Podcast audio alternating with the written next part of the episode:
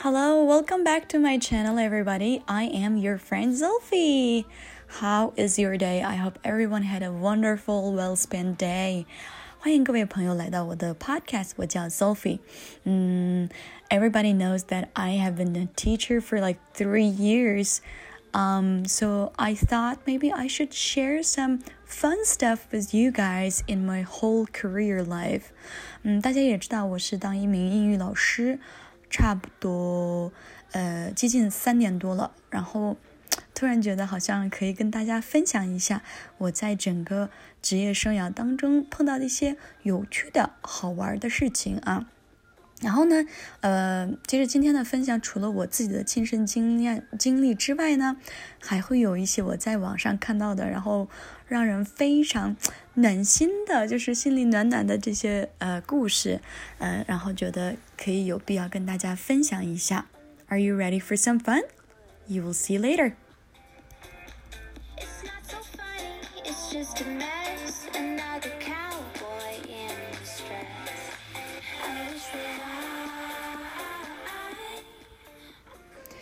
So I decided to be a teacher when I was doing my masters. 我当时在读研究生的时候，呃，决定当老师，因为我当时在欧洲的时候碰到了一个在爱尔兰来的一个非常棒的一个老师。So my probably my f- very first um, like role model of teaching is definitely the professor that I met when I was doing my masters. There are so many reasons why I wanted to be a teacher just like him. The main reason was that he was always very encouraging. I never felt demoralized in his class. He always makes me believe that as long as I try, that's enough. 所以在他的课堂上，就是我经常受鼓励，我从来没有被他批评过一句话，或者从来没有因为他说的话，哎，受挫败，有有挫败感。Um, the second thing, the second favorite thing I have about him is definitely he is a very yeah, he respects your decision as a as a grow up grown up, and he will let you make up your mind。就是在我当时读读书的时候，对我的另外一个印象就是那个老师就是非常尊重个人的选择，然后不会让你觉得他是在控制你的决定。呃，为什么这么说呢？因为当时我二十五岁还是二十四岁的生日，然后当时跟一个朋友去呃旅行，去另外一个地方旅行，然后呢没有通过老师的允许，我提前买了机票，呃，后来发现我们的那个课就刚好到了一个上课的时间段，但是那个时间段跟我的生日和我的旅游计划刚好冲突，so what I did was um just emailing him and a- explaining everything. And of course, I try to make sure that I would catch up with all the courses that I met I missed. And uh, I apologize for my decision and I ask if it's okay if I still, you know, go to my trip. And probably after 10 minutes, I just got a response from him and he's like, "Dear Zolfi, you are a grown up and you can make up your mind and you can make your own decision and good luck with your b- trip and by the way happy birthday 就是当时他的一个 非常简单的一个邮件让我觉得哦这个老师怎么会这么酷呢这种感觉 so that was another reason why I decided to be a teacher the third reason was also because he had such a good sense of humor. 他是可能是英国人那种，就是他本身是爱尔兰人，所以他会有那种，呃，就英国那边那一边儿的那种有一点儿不一样的一个幽默感。So, um, I thought I'm funny. And I have, I do believe that I have good sense of humor. And I was like, yeah, I should be a teacher because I'm sure that my students are gonna love me.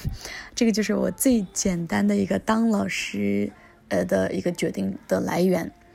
So now I'm gonna share with you guys some interesting, very innocent and really adorable comments or letters that kids have written to their teachers. 啊，接下来呢要跟大家分享有一些小朋友们在课堂上写的非常搞笑的一些话语啊。So the first one is, My name is Liz, short for lizard, not Elizabeth. 啊，一个七岁的小朋友写的一句话，就是我的名字是 Liz 啊，大家也知道 Liz L I Z，其实它是一个呃 Elizabeth 这个单词的缩写啊，但是这个小朋友说 My name is Liz，short for lizard，就是一个呃蜥蜴的这个意思，然后就说，而不是 Elizabeth 里面的 Liz，就是我觉得他一个比较冷那个。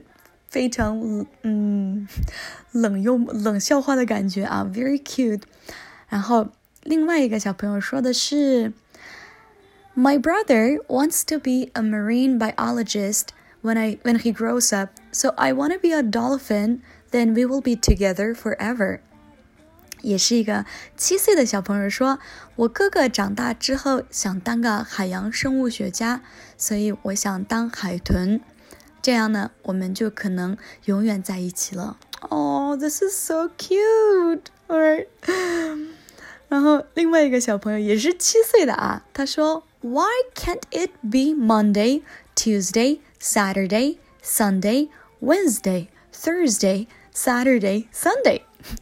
一个七岁的宝贝儿说，为什么啊？为什么不能要是周一、周二、周六、周日、周三、周四、周六、周日这种呢？为什么还要按一二三四，就是周一、周二、周三这种顺序呢？哦、oh,，I've been asking this question in my life as well 这个小孩太可爱了。然后还有一个五岁的宝贝儿说的一句话：“Oh my gosh, this is so adorable。”他说：“My aunt is my mom's sister. Small world。” 就说我姨妈是我妈妈的妹妹，世界真小啊。嗯，five years old. Wow, interesting.